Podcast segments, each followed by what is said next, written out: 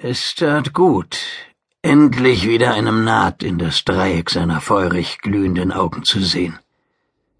Der Koloss war drei Meter hoch und schien mitten in der Zentrale der Gallongate zu stehen.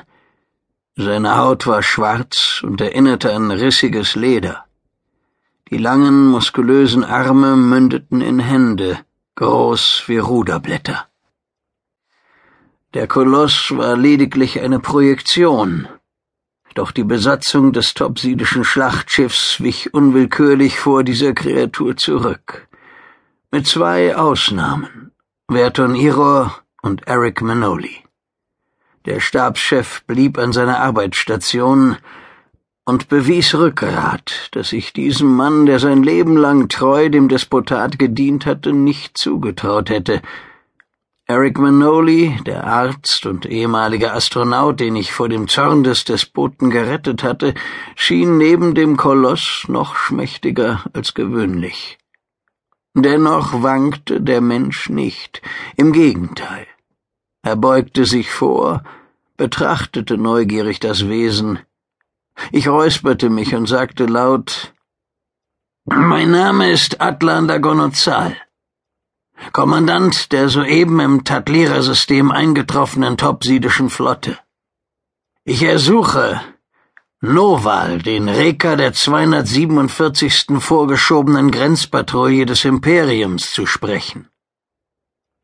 Meine Worte würden augenblicklich eine knappe Lichtminute weiter in der Zentrale des Schlachtkreuzers Itaktylam gehört werden. Ausgesprochen, ganz ohne Zweifel, von dem Hologramm meiner selbst, das ebenso täuschend lebensecht wirkte wie jenes des Nats. Der Naht zögerte einen Augenblick, dann öffnete sich sein dünner, lippenloser Mund, der unpassend klein für den Koloss anmutete. Das ist unmöglich, Edler. Weshalb? Noval, sein Gedenken wäre bis zum Kältetod des Universums, ist vor wenigen Stunden im Kampf für das ruhmreiche große Imperium gefallen. Noval und die Besatzung der Keat Ark opferten sich, um eine Bresche in den Schirm der topsidischen Festung Rayol zu schlagen. Ich neigte den Kopf in der rituellen Verbeugung der Nats, die jenen Zustand, die in Ehre gestorben waren, und sagte laut Sein Geist wird der Kälte trotz nur mit dem Universum wiedergeboren werden. Er wird heißer glühen als eine Sonne. Der Naht stöhnte auf. Sie, Sie kennen die Überlieferung von der Kälte und der Glut, Edler? Selbstverständlich, antwortete ich. Wer kennt nicht die ewig gültigen Worte Hadhins?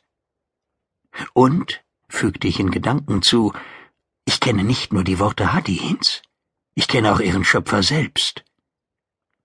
Vor über zehntausend Jahren hatte ich mit ihm zusammen die als unbezwingbar verrufene Wüste Gemerin durchquert. Ich wäre verdurstet, hätte Hadin meinen Durst nicht mit seinem eigenen Blut gestillt. Und ich hätte den Verstand verloren, hätte mein Gefährte mir nicht mit seinen Weisheiten und zuweilen launigen Versen den Lebensmut erhalten. Ich, Edler, Ihre Weisheit ist ebenso imponierend wie überraschend. Ein Schatten legte sich auf die Glut seiner Augen, der Naht rang mit der Fassung.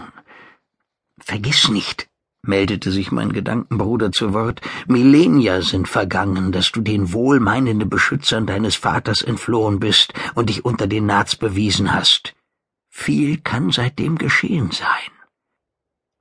Sie haben das Kommando über den Verband übernommen? fragte ich. Ja, Edler.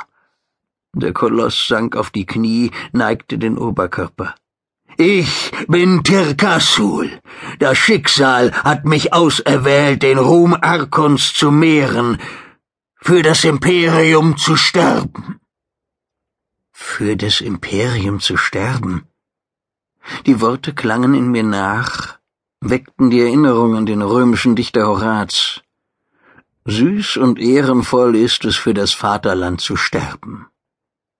In einer gemeinsam durchzechten Sommernacht an den Ufern des Tiber